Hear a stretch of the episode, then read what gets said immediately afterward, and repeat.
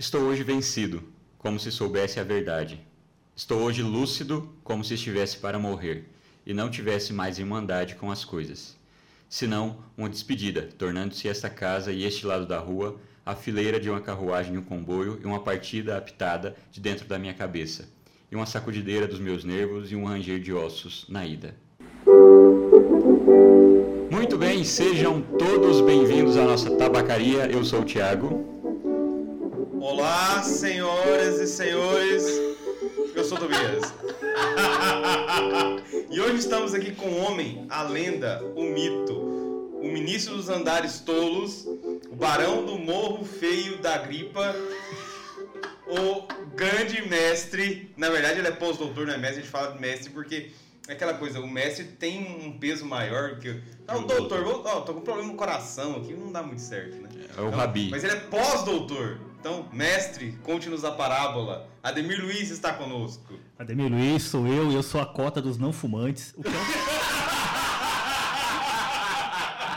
um, o, que é um problema muito sério, porque quer dizer que a cota é 33,33%. É. Tá muito alto esse negócio, hein? Caraca, já chegou, já, já arrebentou com tudo. É isso. Depois dessa. Vou até tomar. Tem um cafezinho e fazer uma boca de pito, não? Muito bem, muito bem. Hoje vamos falar sobre literatura contemporânea. Né? Isso que é um tema muito controverso, porque para alguns só devemos ler os clássicos, para Pra outros devemos só li- literatura Para alguns só vale o checklist da arte da cultura. que é que a gente falou no primeiro Que é um problema gravíssimo. É um É. problema gravíssimo. E, e no caso aqui, vale carteirada ou não? Vai, Vale. vai. Não, então eu vou dar a carteirada máxima aqui, porque eu tenho o. Sabe aquela coisa de lugar de fala? É melhor falar quando não tem lugar de fala, né? Só que no caso eu tenho lugar de fala, que pode ser uma coisa ruim, mas vamos lá, né? Eu, eu, eu fui convidado aqui, porque além de ser amigo dos, dos rapazes aqui, eu também sou. É, é, finjo que sou escritor, né? Um autor Vocês contemporâneo. não têm, não têm visibilidade, mas agora eu saquei da mochila uma arma poderosíssima. Uma arma de fogo. Uma arma de fogo. Um fogo que A só funciona em junho. A sorte que o fogo não queima. Fogo que arde. Diferente do sol das 10 que você pega aí. Perfeita, segurando o romance Fogo de Junho. É, inclusive lançado recentemente pela editora Novo Século. Ó, você vai entrar no site do Novo Século lá e vai pedir isso daqui. Ó, Porque... Não, O- pede o box. O box Pede- completo. Não, é o box. É, o box. Vamos falar sobre esse livro depois, pra fazer um, É. um jabazinho. Ó, mas va- vale pela foto no final que eu tô o esquema James Dean, hein? É verdade. Essa é aquela avenida de Lisboa, não é essa aqui? Exatamente, Como é que é? avenida. Liberdade? É, é isso, lá, da, lá da- do, É que desce do... do... do monumento do Marquês de Isso. Pombal. Exatamente. É, da República, né? É isso, é. Isso. E, e- não, mas é, eu também sou o atual presidente da União Brasileira de Escritores Seção Goiás. Então eu estou aqui no meu devido lugar. Ninguém vai poder reclamar de nada. Não, vamos dizer que você é simplesmente um, um progressista que fica aí é, exaltando a, a pouca beleza, verdade e bondade que existe na literatura contemporânea. Não, é verdade, mais do que isso. Assim, que É verdade. É isso mesmo, sem Sim, não, dúvida. e pior do que isso, as instituições, eu sou um, um representante das instituições, ou, ou seja, eu sou um porco Oficial. burocrata. Porco É, burocrata. Exatamente. Porco burocrata da cultura. Então vejam como hoje estamos inclusivos, né? Cota para não fumantes, o Burocrata. cara vem do, do burocrata. Não, e o pior de tudo, ateu, né? Vocês ficaram chocados. E estamos aqui pra isso. Se eu falar mais uma coisa, eu sou expulso. Por quê? Mas coisa, ó, é, é- é não fumante, ateu, o que que falta, né? Vamos para a contemporânea. né? Vamos descobrir até o final. Mas, mas, mas como, mas como ele sabe muito bem, eu sou um ateu muito respeitoso, né? Com Amante de Bento XVI. amante de Bento XVI, né? do- É. Dos padres da igreja, né? Sim, E sim. Grande Santo Agostinho. Inclusive, eu já vi o Ademir dando catequese melhor que muita gente pra os todinhos da faculdade. Não, e, e tem outra coisa, assim, eu, eu uso essa- essas carteiradas todas para fazer o principal. Todas as vezes que tem é, mesa redonda na universidade sobre religião e todo mundo começa a, a- a bater na- nas religiões institucionais, eu falo, gente, é a mesma coisa. Se vocês vão estudar religião, tem que ser igualmente respeitoso com todas. Sim. É porque só respeitam um tipo, né? Um tipo, as que são. De matriz é, africana. menor- é, também, mas é, as africanas de matriz africana, as que têm um menor é, é, Espaço. espaço, ou seja, parte do princípio de que você não ser institucionalizada quer dizer que você é boa. Uhum, né? O que é um uhum. equívoco se você vai estudar seriamente religiões. Né? Sim, sim, sim. Ou seja, Tudo nosso. É tudo nosso. Bem, saindo do mundo do nada que nós enfiamos, né, que é mais da metade já só falando de nada, é, Ademir, quando surge a, a, literatura contemporânea? Porque tem uma, uma divisão né, da, da, moderna, na semana de 22, depois eu acho que tem a pós-moderna também, né? E aí entra a contemporânea, é isso. Antes de, de falar quando começa, já aproveita e fala o que, que podemos dizer ser a literatura contemporânea e já joga para quando ela quando aparece. E, e, a diferença, né? Com o, o rompimento com a moderna e pós-moderna. É, na verdade, eu sou da escola de um cara chamado Peter Gay. Ele é muito conhecido por ter escrito uma, uma biografia do Freud, que é a biografia definitiva dele. Ele tem um livro chamado Modernismo, em que ele diz o seguinte: que não existe, na verdade, uma ruptura é, estética é, mais ampla tal com entre o modernismo e o pós-modernismo. Ele fala basicamente o seguinte, que o pós-modernismo é o modernismo sem a ingenuidade, né? Assim, um modernismo que, que é, já aprendeu o que é e tá, está fundamentalmente brincando com linguagens. O que é um problema pelo seguinte, porque de uma maneira ou de outra, o, o modernismo ele ele desafiava os clássicos e dialogava com os clássicos. Isso é muito evidente, por exemplo, no, na, na pintura. Né? Quando a gente vê uma pintura moderna, Picasso é um exemplo tal, a gente vê que ele está trabalhando ali também com, com, com uma maneira de desconstruir as formas clássicas. O pós-modernismo é basicamente um jogo estético. Pollock, então, por exemplo. É, é, o Pollock é seria o pós-modernismo, seria o final do modernismo, na verdade. Uhum. É, inclusive, o, o, último autor que o Gombrich trabalha no livro dele, História da Arte, é exatamente Pollock. Uhum. É, o, é pós-Pollock. Né? É, é, e, e, fundamentalmente é o seguinte: tem uma, uma, uma disputa que é, é, mais ou menos a seguinte: o, de um lado você tem o Picasso, do outro lado você tem o Deschamps. Uhum. O Deschamps venceu. É, ele que, que, denotou, que estabeleceu o que é a, essa arte pós-moderna. Só que é, é, aquela coisa, ele criou um monstro que saiu do controle dele. Uhum. Porque o que ele está fazendo ali é um jogo também de dialogar com, com as formas fixas, com, né, com, com as escolas artísticas e tal. Depois virou basicamente um jogo estético. Quando a gente vai para a literatura, temos o seguinte: é, a, a literatura moderna ela abriu duas vertentes que tem dois autores, embora a trindade seja James Joyce, é Kafka e, e Proust, né, os três grandes tal, mas foram duas vertentes. Uma vertente foi a vertente do Hemingway e a outra vertente foi a vertente do James Joyce. É, é qualquer uma, qualquer outra. O Hemingway, ele trabalha com a simplicidade. Né? Você tem que, que trabalhar com o corte. Você vai, você vai descarnar o texto. Né? Então, muitos autores inclusive autores de aeroporto, aqueles que escrevem para vender mesmo, para dialogar com o público, eles é Tipo o Jô Soares, gente. Tipo o Jô Soares. o, melhor escritor de aeroporto do Brasil. Que é um vídeo recente que eu lancei, que está na, no canal do YouTube da é, TV Bula, Revista Bula. Procurem lá, vocês vão se divertir com certeza. E, e, é elogioso, é elogioso. As pessoas pensam que é uma ofensa, mas na verdade, ser um autor de aeroporto é interessante também. Você tem que, por que não divertir, pessoal? É, mas aquela coisa, você tem o autor de aeroporto, é aquele que escreve de maneira simples, é, é o caso de alguns que vamos falar aqui, o, o, é um exemplo disso, de uma maneira descarnada, quase que sem o estilo, mas esse é exatamente o estilo. Essa é a vertente do Hemingway. A segunda vertente é a vertente do James Joyce, que é você buscar o limite da linguagem. Você você vai chegar onde é possível trabalhar com a linguagem. O grande livro dele é Ulisses, só que o maior exercício que ele fez de linguagem foi em Finnegan's Wake né, que é praticamente ilegível. As pessoas têm, costumam dizer que o Ulisses é difícil. O Ulisses tem uma certa dificuldade, mas ele não é elegível. Você consegue compreender o jogo que está sendo feito ali e tal. É, é, tem uma narrativa que você consegue acompanhar e tudo, com uma dificuldadezinha aqui e ali, mas isso é natural, né? Tem livros que são assim mesmo. Inclusive, o James Joyce dizia que ele escreveu para que os críticos passassem a vida é, pesquisando o que ele quis dizer. Né? E o Carpo disse o quê? Ele falou: Ah, eu achei muito, gastei só uns dois meses. o Carpo é maravilhoso. É, é, e, enfim. É no Finnegan's Wake que surge o termo monomito, não é? Não, na verdade é anterior, né? Mas o. Mas ele, ele coloca. Ele coloca. O Campbell faz uma referência a ele. Isso, isso, exato. O manômetro já é uma ideia do século XIX, né? então hum. isso já está bem presente ali. É porque tem algumas coisas que foram cristalizadas no século XX que surgiram no século XIX. A própria ideia de psicanálise, por exemplo. Muita gente fala que Nietzsche foi o primeiro é, é, psicanalista, né? O Nietzsche fala que foi o Dostoiévski. É, exata- exatamente. Ou seja, tem, esse- tem esse jogo bem, muito bem lembrado. Mas então, a, a- a- a literatura contemporânea tem esse viés, né? É, de um lado, a simplicidade absoluta e do outro lado, a, a experimentação absoluta. E o que, que nós temos hoje? Saiu da é, experimentalismo da linguagem e foi para a forma. Tem alguns exemplos interessantes. Tem um autor chamado Ricardo Lísias, ele é muito conhecido por um livro chamado Divórcio, em que ele conta exatamente o divórcio né, que ele teve. É um livro que trabalha um pouco naquela esfera da autoficção, que inclusive é uma tendência é, da literatura contemporânea. As pessoas falam muito sobre si mesmos, né? Que inclusive é uma espécie de mal do século, né? Todo mundo gosta muito de falar de si mesmo, né? Acabou contaminando um pouco a, a literatura e às vezes é bom, às vezes não é bom. No caso do Ricardo Lisas é bem interessante. Mas esse livro é tradicional, embora tradicional no, no sentido de forma, né? Ele, ele, ele parte de uma carta que, que ele teria encontrado da esposa, enfim.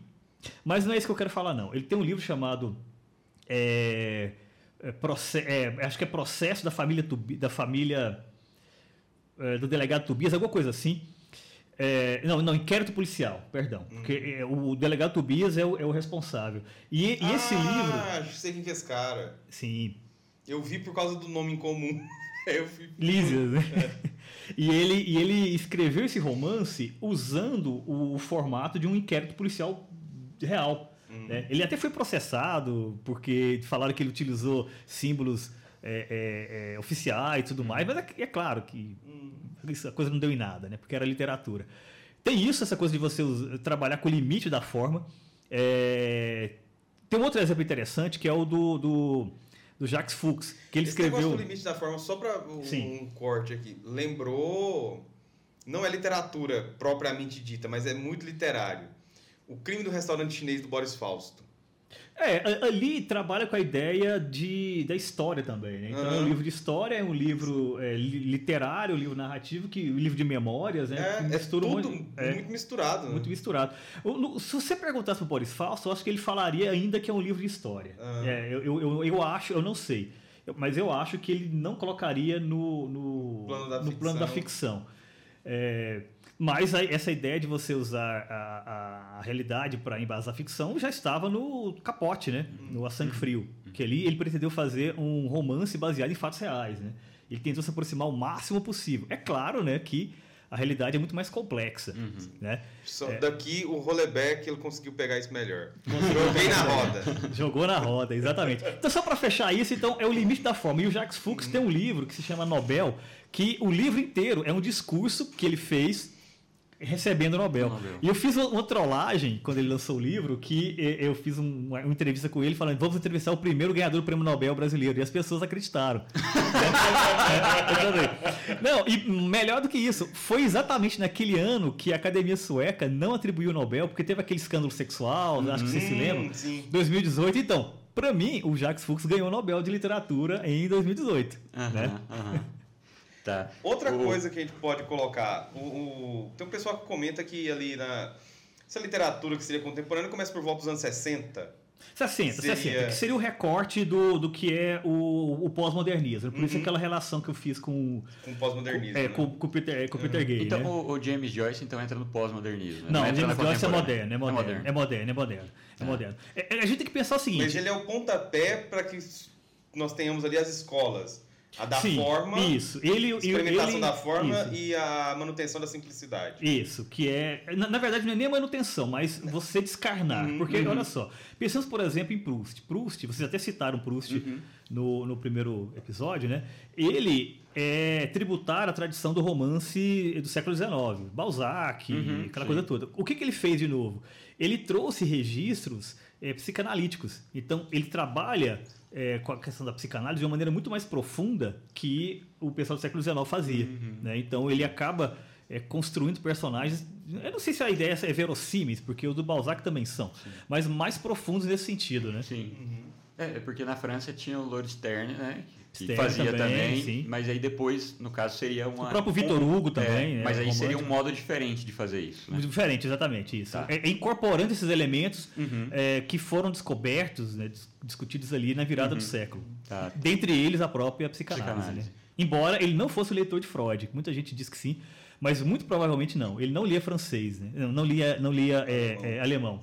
Ele, ele tinha até dificuldade para ler em, em, inglês, embora tenha uma tradução de um texto em inglês, mas dizem os biógrafos que a mãe o ajudou a traduzir. A mãe era muito, era muito culta. Uhum.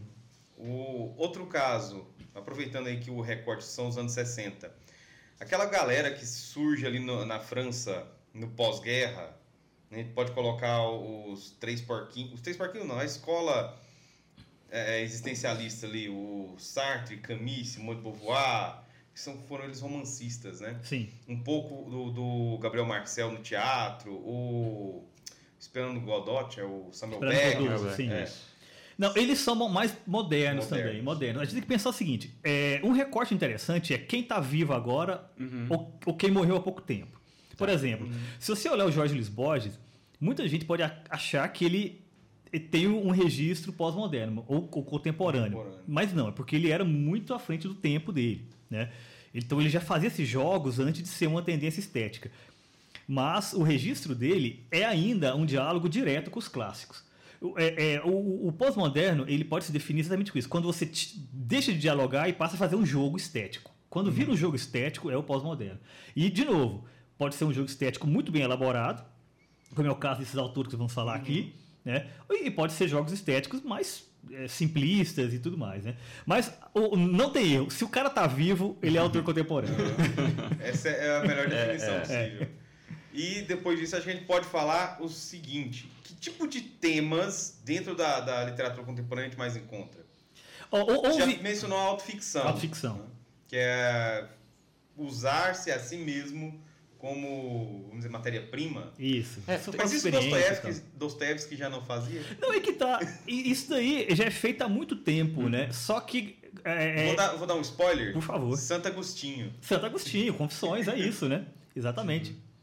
É, não, e na verdade isso é feito há muito tempo. Só que passou a ser, vamos dizer assim, transformado em teoria, e, e, e, tem um pouco isso, né? As pessoas acham que um fenômeno começa a existir quando alguém teoriza sobre ele, né? Uhum. Então, isso é um vício que nós temos que é terrível. É, então começou a se, a se é, é, é pesquisar isso, né? Então se pegou essas, essas é, pontas aí narrativas aí colocou como autoficção. Nós temos no Brasil alguns exemplos, tipo Cristóvão Tesa, né, com o Filho Eterno, né?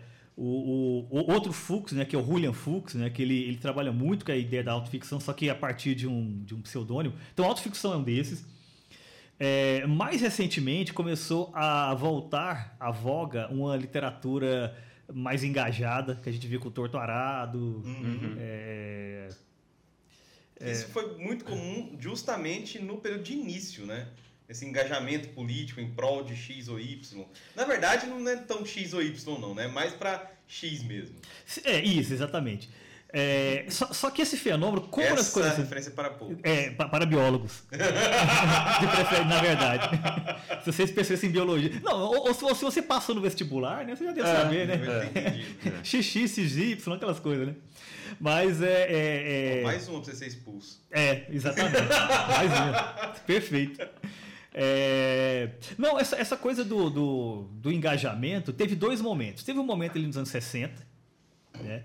É, muito forte com figuras tipo Jorge Amado tudo mais, só que ele já estava escrevendo muito tempo antes. Né? O Jorge Amado tem livros dos anos 30, 40, 50, como Sartre também, uhum. que você é, é, falou. Né? É, o mestre do engajamento. O mestre do engajamento. Inclusive, o livro mais importante dele, que é A Náusea, e o melhor também, uhum. ele escreveu nas trincheiras. Né? Uhum. Ele estava lá, não trincheira porque é a Segunda Guerra Mundial, né? mas ali no fronte, né?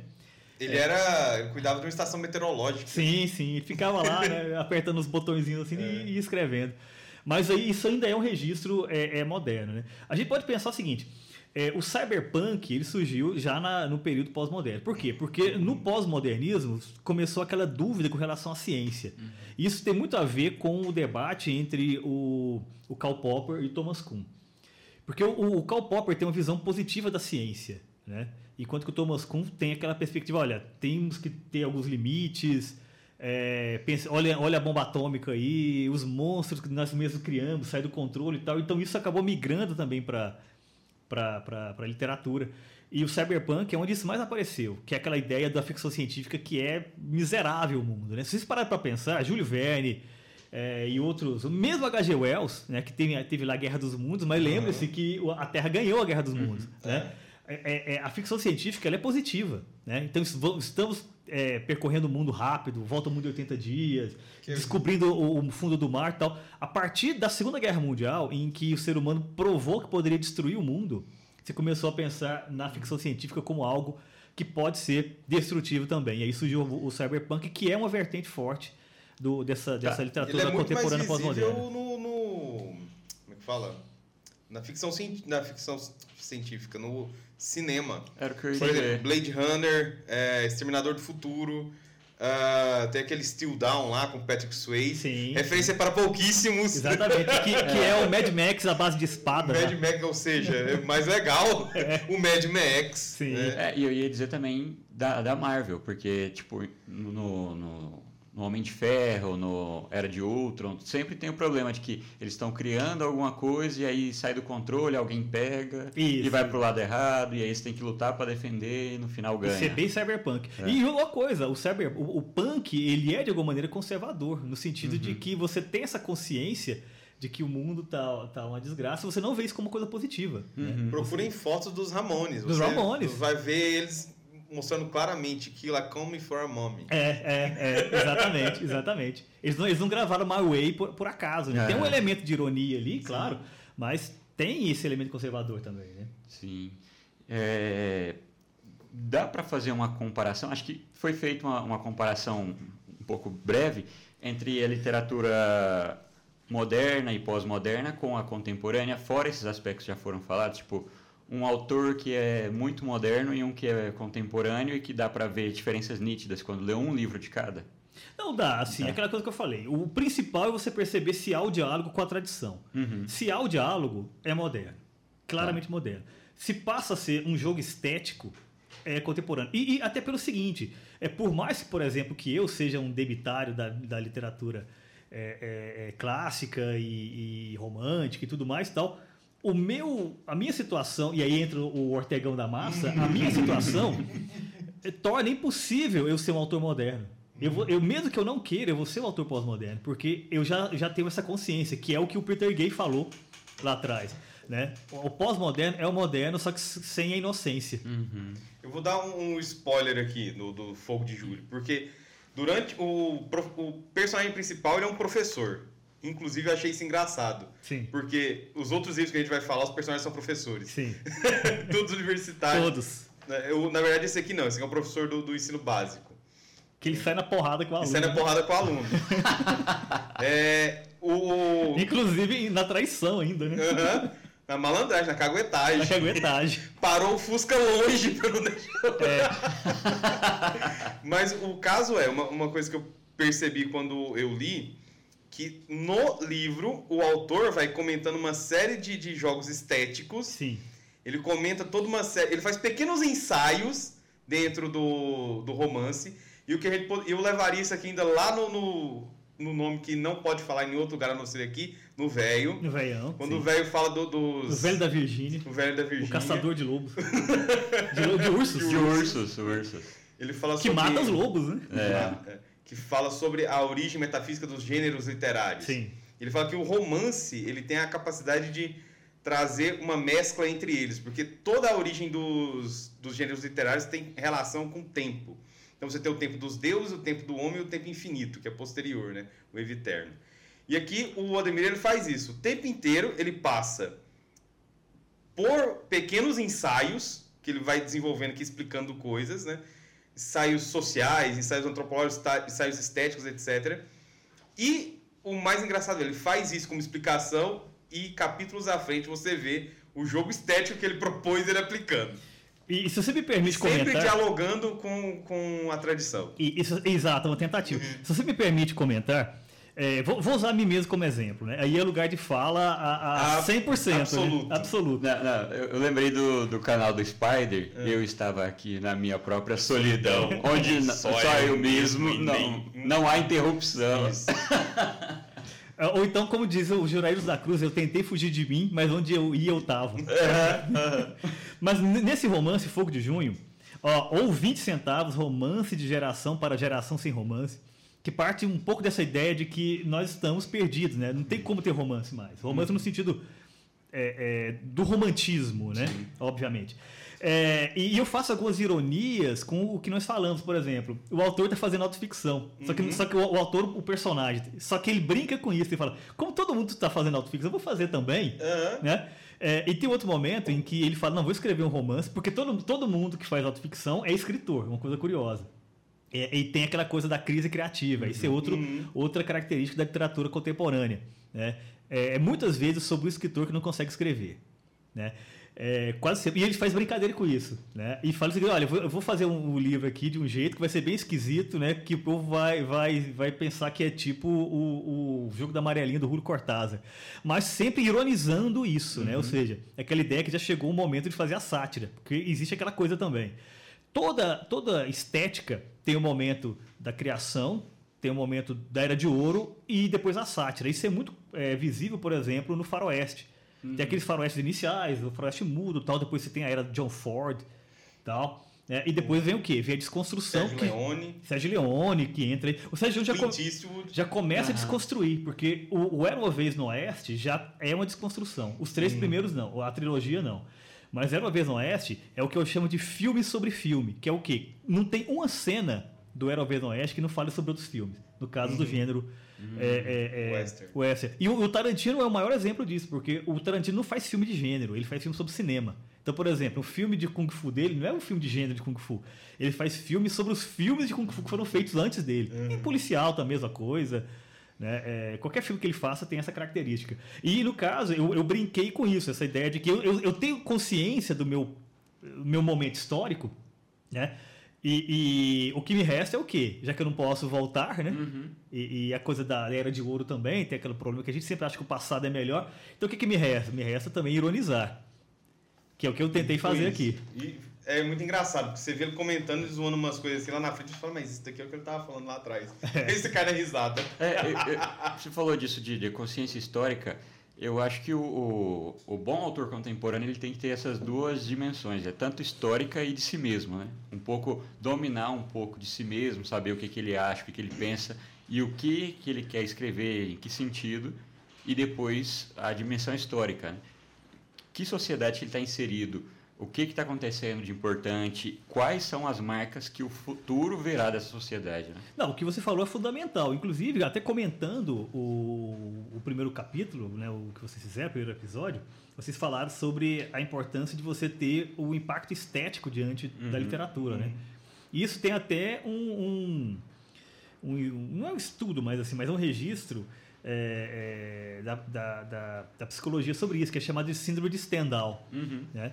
Que basicamente é o seguinte: você, é, diante de uma coisa muito bela, né, você pode sentir até reações físicas. E isso foi primeiro registrado com o escritor Stendhal, né, que é o autor do Vermelho Negro, Negro, e ele estava em Florença, na Basílica da Santa Cruz, né, e tem lá. É, é, samura- é, não são murais, são. Mosaicos. Não, não são mosaicos, são. É, é, é- é a mesma coisa do, do- do- da- da última ceia. Mas enfim, tem Afrescos. afrescos, exatamente. Tem afrescos do, do Goya e diz que ele começou a se sentir mal quando ele começou a ver aquilo. Ele saiu, teve que sair, sair da igreja para respirar e tal. E depois aquilo foi diagnosticado como isso, né? Dando o nome dele, né? Essa, esse impacto diante da beleza. Então, é fundamental isso que vocês falaram, né? E eu reforço aqui, você ter esse contato com o belo com algo que pode até não ser útil, mas ele é mais importante do que é útil. Né? Primeiro isso. E segundo, a ideia de que a literatura, é, a própria palavra, filologicamente, literatura significa o quê? Coisas feitas com letras. Então, em princípio, uma bula de remédio é literatura. Né? Tanto que a gente fala, ah, literatura médica, ou seja, pesquisas médicas, literatura jurídica, coisa lá jurídica e tal. Só que quando nós falamos de literatura nesse sentido lato, né, é, ou estrito, né, dependendo da perspectiva, é, estamos falando de, de uma literatura que trabalha com a linguagem enquanto fato estético. O elemento fundamental é esse, a Estética. literatura como fato estético. Ou seja, não é contar uma história. Contar uma história é uma, uma, uma redação de escola faz. Você chega lá, ah, façam é, aquela coisa, né? Conte suas férias. né? É, suas férias. Contou. Né? Minha viagem de férias foi. Foi. Como é? Exatamente. Agora não tem mais aquela coisa, não foi para a casa da vovó, porque, né? Não, não tem agora não mais. pode. Não pode mais. É, e legal também que eu, eu não sei se eu ouvi uma, um conto, eu não lembro onde que foi, mas você falou do Stendhal, é, eu me lembrei que alguém narrava que uma criança estava numa galeria de arte e aí vai narrando. Eu não sei que autor, se alguém souber depois quiser falar, se você souber também. É, e aí ela tá lá dentro, sozinha, e tem outras pessoas tal, mas ela foi sozinha e está admirando, né? E aí vai falando dentro do, da, da cabeça dela que ela esqueceu de quem ela era. Ah, Ela se esqueceu da sua pobreza, da, da sua miséria, dos seus familiares, de tudo. Ela se concentrou única e exclusivamente na beleza que ela estava vendo ali. E aí começa a narrar que quando ela vai sair de lá, ela começa a descer os degraus da, dos degraus da galeria, ela já vai voltando a ser quem ela era. E quando sai a porta e vê um carro passando, acabou. Acabou. Olha, o que você me falou me lembrou, eu não sei que conto é Uhum. esse, mas Eu também é não. bem interessante. Esqueci. Mas tem um autor francês que, por incrível que pareça, é francês. Né? Chama-se é, é, Alan Finkielkraut, que ele tem um livro chamado A Derrota do Pensamento, e um dos capítulos chama-se Uma bota é mais importante do que Shakespeare. Porque para essa criança, às vezes, uma bota seria mais importante, ela ter acesso a isso. Só que a bota vai ser material, né? Então, é- é- a bota não vai aju- ajudá-la necessariamente a alcançar coisas maiores. Enquanto que Shakespeare iria, né? E aquela velha história, né? É que você chega no... Outras pessoas que nós conhecemos falam sobre isso. Você chega no garotinho lá lendo poesia na favela. Por que você está lendo isso, menino? Não serve de nada. Coisa de burguês isso aí. Também, né? E, e, e aqui- aquilo, essa leitura pode talvez tirá-lo daquela situação. É, é. Mas, mas como diz o Paulo Guedes, vamos achar os livros, porque É. livro é coisa de rico. Agora, agora a gente tem uma, uma outra coisa importante aqui. Deixa eu só fazer Sim. uma pergunta antes. É, Você falou da questão da estética. É, a literatura precisa da estética. E aí a gente vai pegar o Bukowski para ler. E ele começa com minúscula, não, não põe vírgula, põe o ponto errado, não acentua, vai tudo errado. Sim. escreve palavrões, tá? A estética também tá aí? Não, tá aí, tá aí. É, é- é- um exemplo interessante é o, é o seguinte. É, quando eu era adolescente, lá, criança pequena lá em Barbacena, ou então em Tangamandápio. Teve a síndrome, teve a síndrome de Bukowski também? Não, não, não, Não? tive, não tive. Eu, eu- eu sempre, eu sempre fui meio, meio aristocrata, assim, meio chatão, Ah, né? sim. Então eu não tive, não. Mas, é, mas eu, eu escutava na rádio Titãs, né? E eu percebia que Titãs, a banda Titãs, né? De vez em quando inseria ali um palavrão e tal. Só que eu pensava, gente, esse palavrão é, tá, tá bem colocado, né? faz sentido dentro do que foi colocado. E ao mesmo tempo, né, é a época que estava começando a ter essa ascensão de, de, sei lá, de hip hop, rap e tal, em que, em que é, o baixo calão ele faz parte da, da lógica interna. E que, as- claro, às vezes tem um outro cara mais talentoso, até funciona também, mas de modo geral é uma coisa muito vulgar e tal. Aham. Então, isso é a, é a me- é a mesma coisa. Então, se você souber usar, né, é- é, faz parte. Quando a gente fala estética, não é, não é estética limpinha, não é pasteurizada. Né? Um, um, um palavra, Shakespeare usava, usava é, é, é, é, palavrão. Shakespeare fazia piada de arroto. Né? Então, quer dizer, não é, não é a coisa em si. Eu estou relendo, na verdade, agora, pra, até para um trabalho, os romances do Paulo Francis. E o Paulo Francis era o rei do palavrão. Ele, Sim. volta e meia ele inseria alguma coisa ali e tal. Então, é, a estética não é a estética limpinha, é a maneira como você trabalha isso enquanto um jogo de linguagem. Né? E o Finkielkraut, né, ele também mostra um pouco isso no livro dele. Top. Ó, você viu que a gente agora tá até jovem, né? Usando termos jovens. Topen, topperson. Topperson. É, é, se-. Se- Não, se- não, quando acabar, acabar o, o episódio, a gente fala pro Ademir assim, Ademir, gratiluz. Gratiluz. Não, a, a- a- Tem tudo tem limite. Só a Zoe pode falar isso e ser perdoada, mas ninguém. É, faz sentido. um detalhe para seguirmos no ponto, no clímax desse programa, na nossa catarse, que é a importância de ler os A contemporâneos. importância de livros contemporâneos. E a- o problema que é, ele fa- eles estão fora do checklist da arte e cultura. Sim. E esse é um problema. Por que devemos ler os contemporâneos? Primeiro, para saber quem somos. Né? Pri- Primeiro isso. Pelo seguinte, porque a literatura, obviamente, eu, eu estava até falando sobre isso antes, tem essa função catártica, mas ela tem também a função de dialogar com o nosso tempo. Porque olha só, é, a literatura que é mais vendida hoje, é claro, é alta ajuda, aquela coisa toda tal. Isso acaba não contando muito, mas fora isso é a fantasia. Que vai desde Harry Potter a Senhor dos Anéis, ou seja, da boa à mediana, Guerra dos Tronos e tal. Só que essa fantasia é um escapismo do mundo. Né? Quais são os. Ou seja, daqui a 50 anos, 100 anos e tal. Essa literatura pode até ser lembrada, talvez pela qualidade, que vai ser o caso com certeza de Senhor dos Anéis, Tolkien. do Tolkien e tal, mas não vai ser lembrado como registro da época. Quem vai ser lembrado? E é um detalhe que, só para jogar, o Sete Câmara, Sete Câmara. Ele, ele tem uma distinção que ele falou, olha, existe literatura de adulto e literatura de jovens. Sim. Ele falou, Senhor dos Anéis é literatura de jovens. Eu não leio mais Senhor dos Anéis.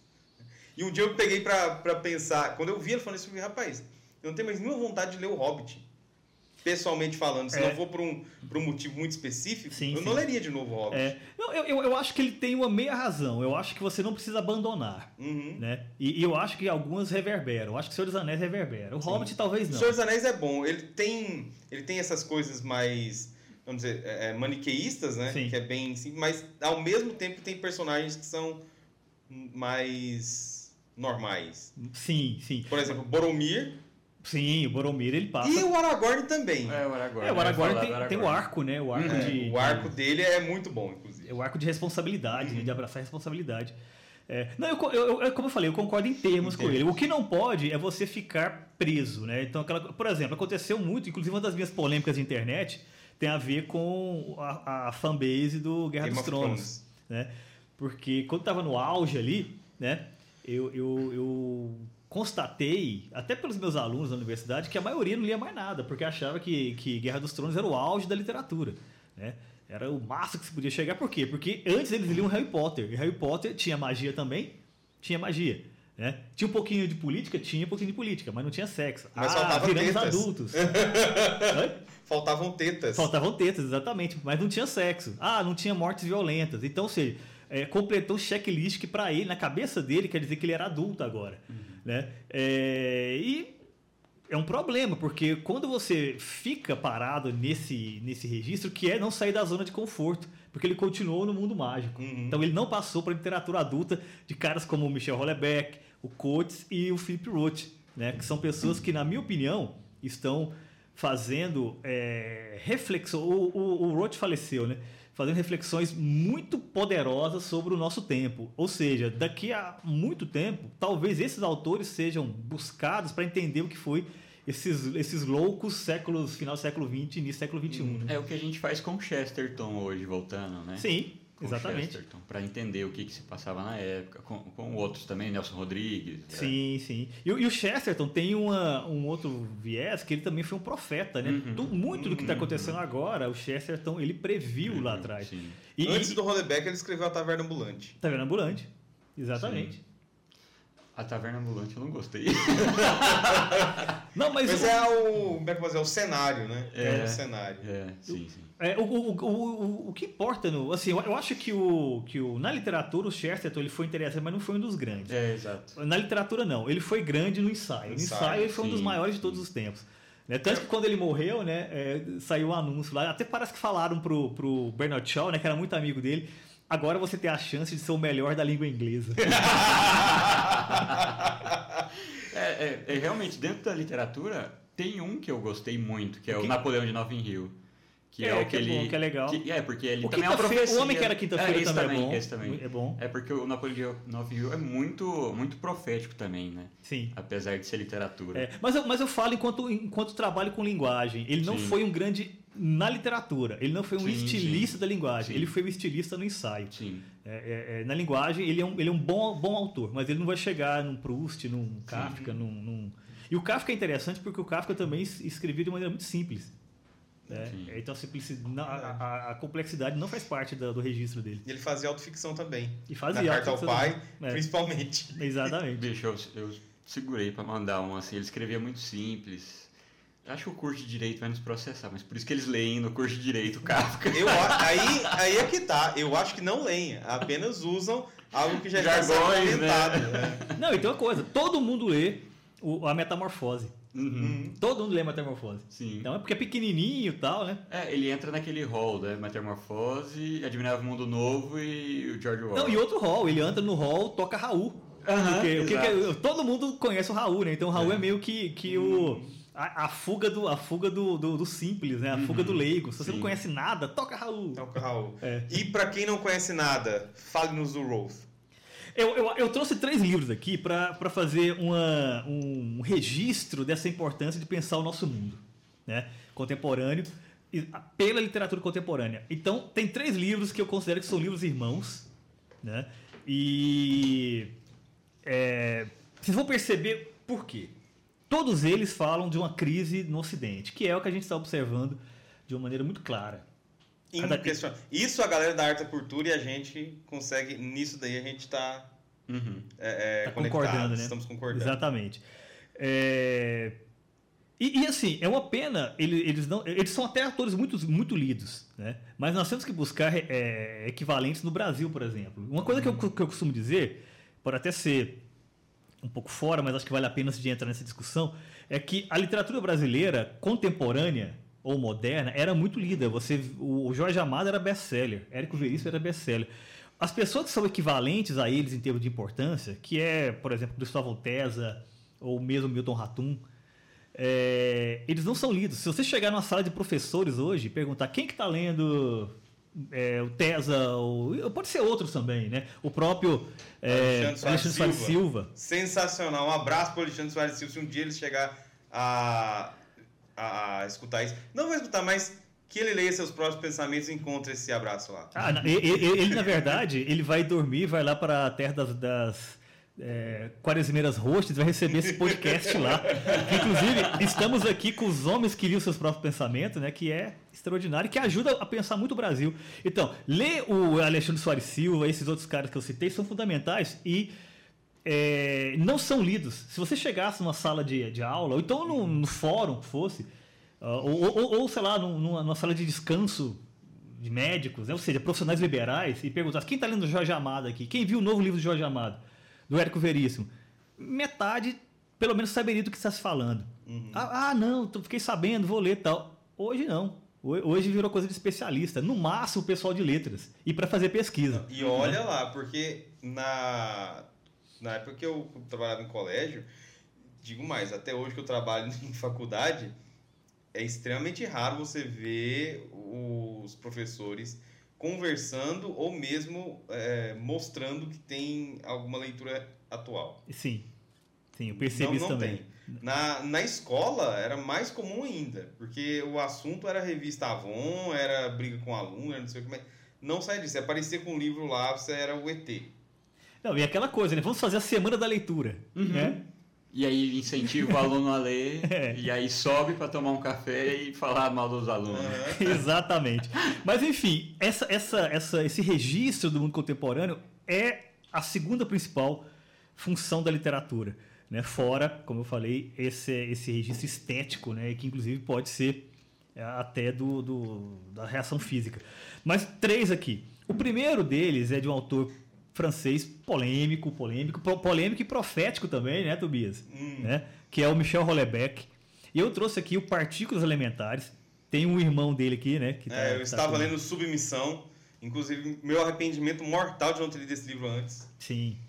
Esse livro é. Perdi é- muito na minha vida, meu Deus do céu.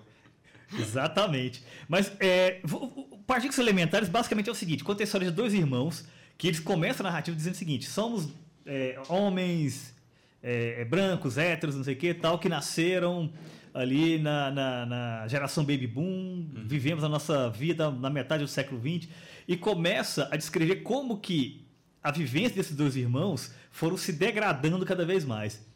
Um deles, que é um cientista, um biólogo, inclusive, é, é, físico, tá mas trabalha com moléculas e tal, ele, ele percebe o quanto a questão da sexualidade, fazendo até um, um- uma- uma- uma- um diálogo ali com Freud, né, aquela coisa, é, animaliza o ser humano.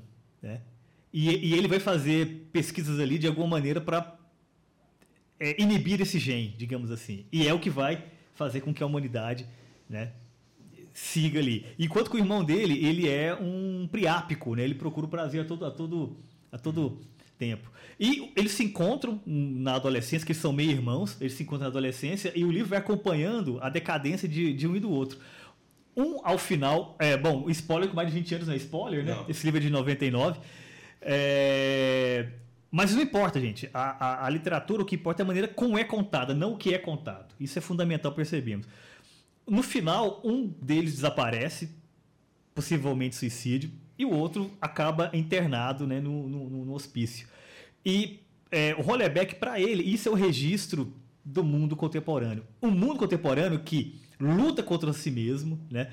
É, é, quer se imolar, e o resultado disso é o irmãozinho dele, que é o É o submissão. submissão. A- Fale sobre submissão, Tobias. Submissão é aquilo que a gente vê quando abre o noticiário e escuta falar da França. Porque, que acon- não, o mais interessante de tudo é o plot do, do, do livro. A França está democraticamente sendo submetida ao Islã. Ao Islã. Sim. O que é isso democraticamente? Por vias legais, por vias das urnas, mas não sem uma estratégia das tesouras por trás. Sim. Isso é o que é o mais importante. Isso é bem importante. E também conta com a, a necessidade de ter toda uma mídia a favor e que é um, um plano de fundo, que no plano de fundo, na verdade, você tem toda aquela conversa sobre globalismo, unificação da Europa, o presidente da Europa, que o cargo de presidente da Europa é almejado pelo é, Mohamed é, Benabes, que será o presidente da França. E tá tudo, escutem bem, o que é o mais interessante. Está tudo organizado com os partidos da esquerda, os partidos socialistas e tal, para que ele vai ascender e entregar alguns ministérios, mas o principal ele vai manter, que é a educação. Sim. Ele quer uma educação baseada no Corão. E islamiza, Is- a, a, pra inclusive islamizar- a Sorban- a Sorbonne. Aham, islamizar a Sorbonne. É, e nisso daí você vai vendo o que é o mais interessante. As pessoas, tem até um, um personagem interessante aqui, que é um ex-cara que trabalhava com, com espionagem tal, vigiava esses grupos chamados extremistas. Ele vê isso tudo de uma forma muito boa. Porque assim, ah, a gente tá vindo mal, mas ele propõe, ele é moderado, ele é isso, ele é, É o. Islã moderado, a É o discussão Islã exatamente essa. moderado. Porque a ideia é a seguinte, é, tem um meio que um, não um empate, mas aquela coisa. A esquerda percebe que a direita vai vencer. Uhum. Então o que, que eles fazem? Eles se unem e junto com o centro, aquela coisa toda, para não per- permitir que, que, a, que a direita vença. A Le Pen, né? Aham, Inclusive, a Le é a Pen, própria Le Le Pen, Pen. mesmo. É, é a filha, não o pai. né? E, e porque Com a cara de Angela Merkel, inclusive. é, é, tem uma coisa assim. E, e- e, olha, então melhor que quem tem mais chance nesse momento é, é o Islã moderado. Então todos se unem a ele. Né? E muito rapidamente ele vai mudando as leis e, a, e a, É aplica Sharia dias, na França. inclusive. É coisa de dias. Sim. É, o, o mais legal, mais legal não, o mais, eu posso dizer, é, preocupante é que o Mohammed Ben Abis, ele consegue puxar votos até dos católicos. Sim. Os católicos preferiram ele, islâmico, que ia dominar, que ia é, submeter a França ao Islã, ou seja, o cara ia, o nome do livro faz completa referência a isso, o Islã é a submissão. A França foi submetida a, a Alá. E tem um detalhe engraçado. Não, não é um detalhe que acaba mostrando isso no, no livro. É sintomático que o personagem principal do livro vá para a cidade de Martel para poder tentar escapar da loucura. Sim. E fica isso, mas o problema é todo o ambiente é o, é o que é o mais interessante na, na leitura. Né? Como, como ele me falou, não é a história que é importante, mas a forma como é contada. Todo o ambiente é um ambiente que, em- salvo raríssimas exceções, né? todo o ambiente já está acostumado, eles já receberam tanto essa dose de multiculturalismo, de globalismo, e tem isso mesmo, tem isso mesmo. A problemas ligados, por exemplo, à, à infiltração dos islâmicos nos vários lugares. Tem gente que fala que Tarica não funciona, tá ali. É, planos que vêm da, da Arábia Saudita, dos, dos- das petromonarquias para a Europa, tá tudo lá. Não, e uma das coisas principais é a ideia de que se você negar este, este avanço, você está sendo islamofóbico. Islamofóbico, você é um cara perigoso ligado à extrema direita. Sim. E esses são os termos. Esses são os termos. E, ou seja, as pessoas estão tão acostumadas com essa, essa situação, ou seja, esse controle, a mídia não tem capacidade de falar nada, não tem possibilidade de falar nada. É tudo você tem que procurar em sites russos. Parecendo a gente baixando PDF. Sim. Buscar no site russo. Informação sobre o que acontece você tem que ter só. E é engraçado buscar russo. informação em site Na russo, né? Pois é. A pata da desinformação. Olha ver. que bom ponto chegando. Olha, olha o nível do jornalismo. né? E tem, tem uma cena que é quando ocorre um atentado, eles estão numa festa chique de, de um jantar inteligente de intelectuais, né? Sim. E começam a ouvir tiros e tal, depois de uma explosão.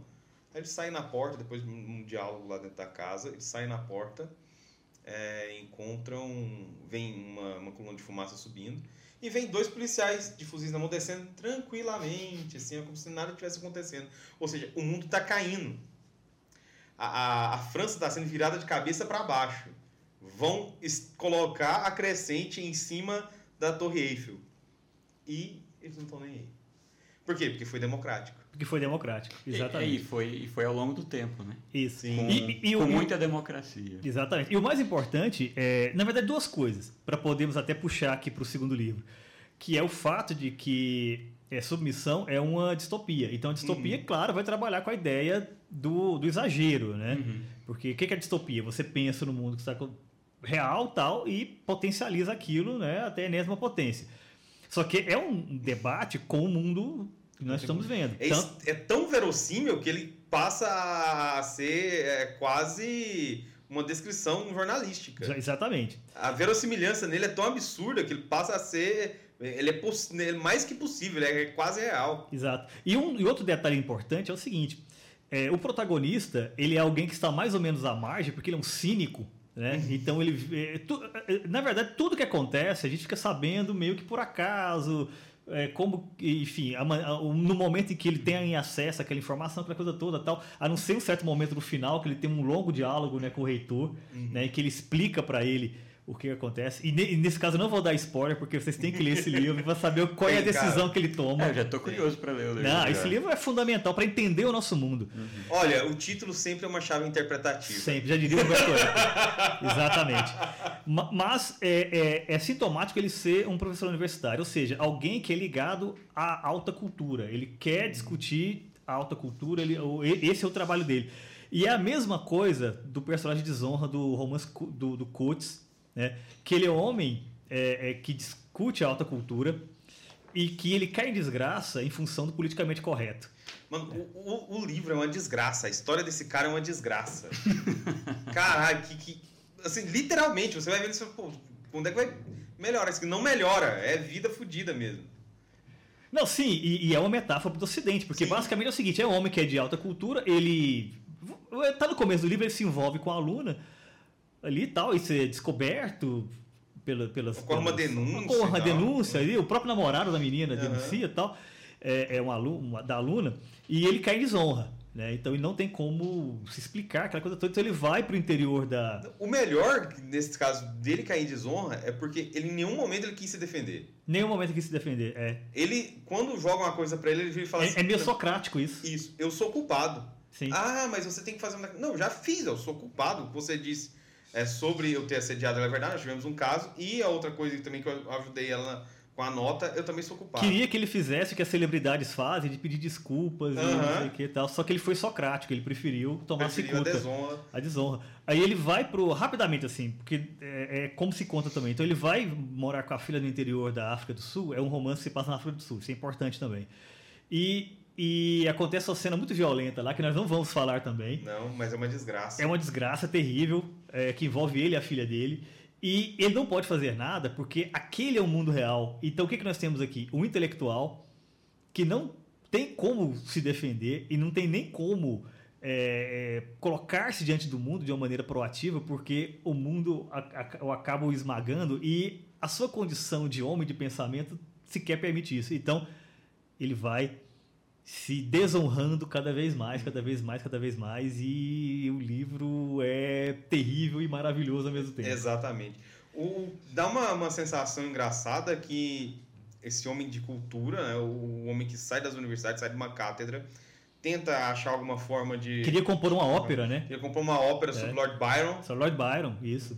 O, por exemplo, a gente falava que todo mundo era intelectual, né? No, no Submissão, o personagem principal, ele é especialista em um, um escritor francês, o Huysman. É isso. Huysman. então, é.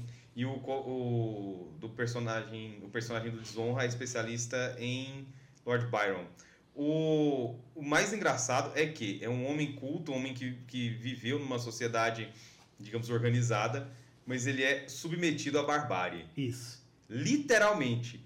Ele tem que agora viver na base da barbárie. E uma coisa engraçada, o livro do, do, do Coates, ele já traz aquela, uma, uma coisa da, da dívida histórica. Sim. Tem termos assim, só não uso o- a expressão.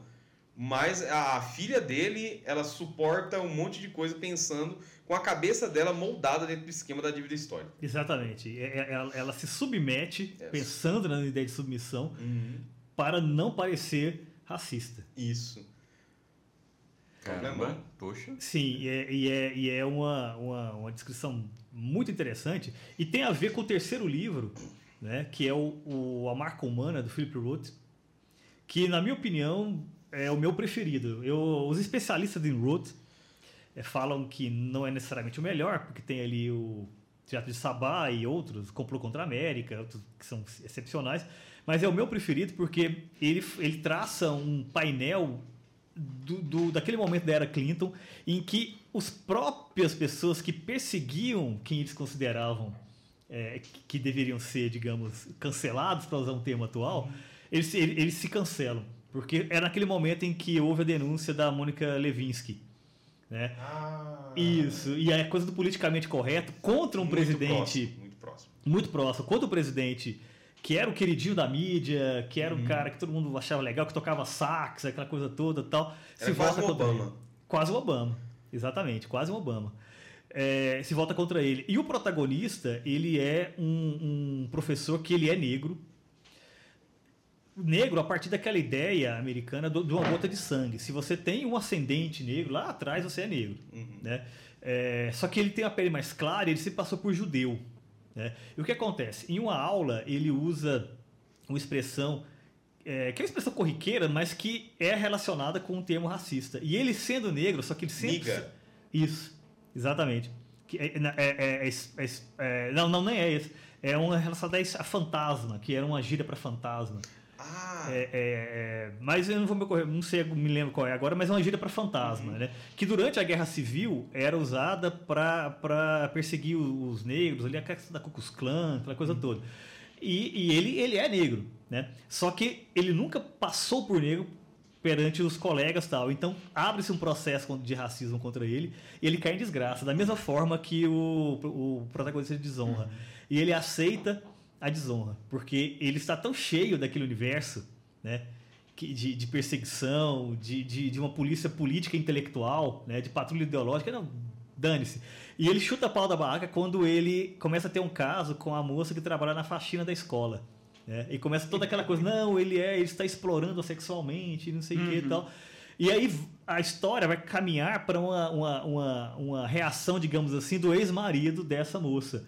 Né? Que eu não vou contar o restante, mas o que importa deixa em, em suspense. é que é de novo um homem da cultura, né? Que diante desse mundo que já, que já deveria ter superado certas coisas, né? Ele é devorado. Né? Então, esses três livros, e aí que entra no sério do debate aqui, eles refletem muito fortemente onde nós estamos na história. né? Então, se pensarmos em, em literatura contemporânea, é, a marca humana, desonra e partículas elementares, juntamente com o submissão, o- ambos do Inshallah. né? Inshallah, é, é, ajudam muito a pensar o, o que nós somos e talvez o que nós possamos, o que pode se tornar. Agora, para ninguém é, ficar muito desesperado, vamos esquecer uma coisa. É, é, o pessoal se esquece que o último capítulo, na verdade, o epílogo do 1934, é quando se descreve que. ah, Mas aquilo tudo passou. né? Então, vai saber, né? É, o que eu ia dizer é que, independente de como a história caminhar, no futuro olharão para esses livros, porque só os bons livros ficarão, Sim. e verão o drama de hoje do, do intelectual, do homem que tem cultura, do homem que estuda, né, que, que é esse grande medo do, na verdade, não é um medo do cancelamento, mas é estar sujeito a ele a todo momento. Né? Exato. E, e, tem um detalhe importante que é o seguinte, que aí entra de novo o Ortegão da massa, que o intelectual ele é o elitista por definição. Uhum. Não adianta você ser um intelectual bem intencionado. Tal. Uhum. O fato de você ser alguém que se pressupõe um, uma pessoa que reflete e que tem ideias, você é um elitista. É. Acabou. Então, nesse caso aqui, ser, serem personagens intelectualizados tem tudo a ver é, é, com, com, com, essa discussão, porque são pessoas que veem mais de perto o problema, sofrem mais de perto o problema, no sentido de que sentem que está acontecendo, só que muitas vezes eles se sentem incapazes de reagir, muitas vezes para é, é, acompanhar a massa, né? o intelectual se transforma num, num homem massa, massa né? É, que talvez seja um dos grandes problemas da, da intelectualidade atual. E né? que, para além dos, dos, protagonistas, todos os outros já, já são massa. Já são massa. E alguns poucos que estão fora, estão orbitando ali o protagonista também são, são dessa, dessa linha, né? Exatamente. Intelectual de fato. Isso. E, e o problema se torna o seguinte: eu vou aderir ou não vou aderir? Uhum. Porque se eu aderir, eu vou me dar bem. Se é. eu não aderir, eu vou, é, eu vou tomar cicuta. É o que eu falei do, no lance do, do podcast passado, do Fernando Pessoa, né? Eu não sabia que, que para isso eu ia ter que vender minha alma. Né? Sim. Fernando Pessoa. É isso. Eu vende a alma ou nada. Muito bem, meus caros. Chegamos ao, ao final desse episódio maravilhoso. Bom dia! É, ah, não, acabou. É. Acabou. Ademir, onde as pessoas te encontram? Ué, me encontram no Instagram, né, que ó, o Instagram é sintomático. É hum. Ademir Luiz com Z, Ademir Luiz, ponto, leitor cinéfilo. É, e lá eu, eu, eu, posto minhas fotinhas lacradoras, né? e, e, e, também é, é, links para os meus vídeos que eu faço no, no, no canal da, uhum. da, da, revista Bula, né? Uma discussão sobre teatro contemporâneo, tem muita coisa ali tal, cinema também. É, é, é mais lá. E, claro, né, na, na, nas livrarias, né? Que tá, estou lançando um box com três livros, que é um romance, que é um mais de aventura e tudo, uhum. policial, que se chama Irudo Medicinalis Irudo Medicinalis é, é, é sanguessuga em latim. Então, o latinismo não pode faltar. É, porque é intelectual é chique. Exatamente. É nome científico, né? Nome científico. Cientificismo. E também, também porque eu sou é, medievalista da velha guarda, né? Assim, eu sou da época que não tinha é, Google Translator para traduzir os objetos, o, os documentos quando eu estava traduzindo, né? Lá, lá botando a Torre do Tombo lá. Ah, era até para eu ter perguntado, você falou de, de medievalista, eu lembrei do Dan Brown. Dan Brown. É. Dan Brown. Eu queria ter feito uma piada com ele antes. Dan, Dan Brown é um caso curioso porque o Dan Brown ele é o, o máximo do, do, do, comércio na literatura contemporânea, né? Que é, é, o Dan Brown na verdade ele é um personagem do Humberto Eco que saiu das páginas, né? Ganhou vida própria. Ou seja, o Dan Brown é um golem. Ah, meu Deus. É um golem. Mas, obrigado, Humberto Eco. É, você é demais. Você é demais. Mas voltando, então tem esse Rudo Medicinalis, tem o Fogo de Junho, né? Que é esse romance que pensa a partir da, da das manifestações de 2013, que criou o Brasil atual. Uhum. Né? O Brasil atual surgiu ali. E é a partir de um encontro de gerações, que é aquela geração dos, dos 40 e poucos anos, a galera de 20 anos, surgiu daí. É um livro de contos chamado Beatle Palestino, para quem gosta de, de distopia, distopia, tem uma distopia bitomaníaca lá. né? E outros Se contos você gosta também. de Beatles e distopia, está feito. Está feito, exatamente. É, e o último livro desse box, que é o Brasil 17.1, que é uma, uma coletânea de ensaios, que é, o subtítulo é, é, é, é define tudo. O, uma análise irônica do processo que levou o Brasil do Capitão Nascimento ao Capitão Bolsonaro. Ou seja, eu, eu tento mapear ali, né? Uhum Fazer, uhum. assim, cada artigo é uma, fotografia, é uma fotografia. Juntando tudo vira um filme desse processo que nós estamos vivendo há algum tempo. E, e o seguinte, tem, tem uma promoção, promoção e para mocinha. Olha só, olha só. Olha só. Você pode comprar diretamente no site da Novo Século, inclusive na Amazon também, né? Que tem ali o link ali pro, uhum. pro, pro, pro, pro e-book e tal. Mas se você comprar diretamente comigo, e eu não tenho tantos exemplares assim, assim uma, umas duas caixinhas ali é, você ganha um desenho do seu autor ou cineasta preferido. Eu tava esperando eu tenho, a promoção. Eu tenho o meu aqui, foi é... comprado na promoção. Aí eu ganhei um recado do mestre de São Petersburgo. Exatamente. Referência grande, inclusive, ao programa de hoje. Exatamente. É. Um desenho do. O Tobias aqui ganhou no dele um desenho do, do Dostoiévski. E assim, eu não sou nenhum John Byrne, né? Mas eu. Eu, eu, me viro, eu, eu, dou, eu dou minhas canetadas. Tá bom, um grande abraço a todos vocês, acompanhem os nossos episódios, compartilhe com seus amigos. E é isso. Tchau. Salam aleikum. Valeu. Tchau. Muito bem.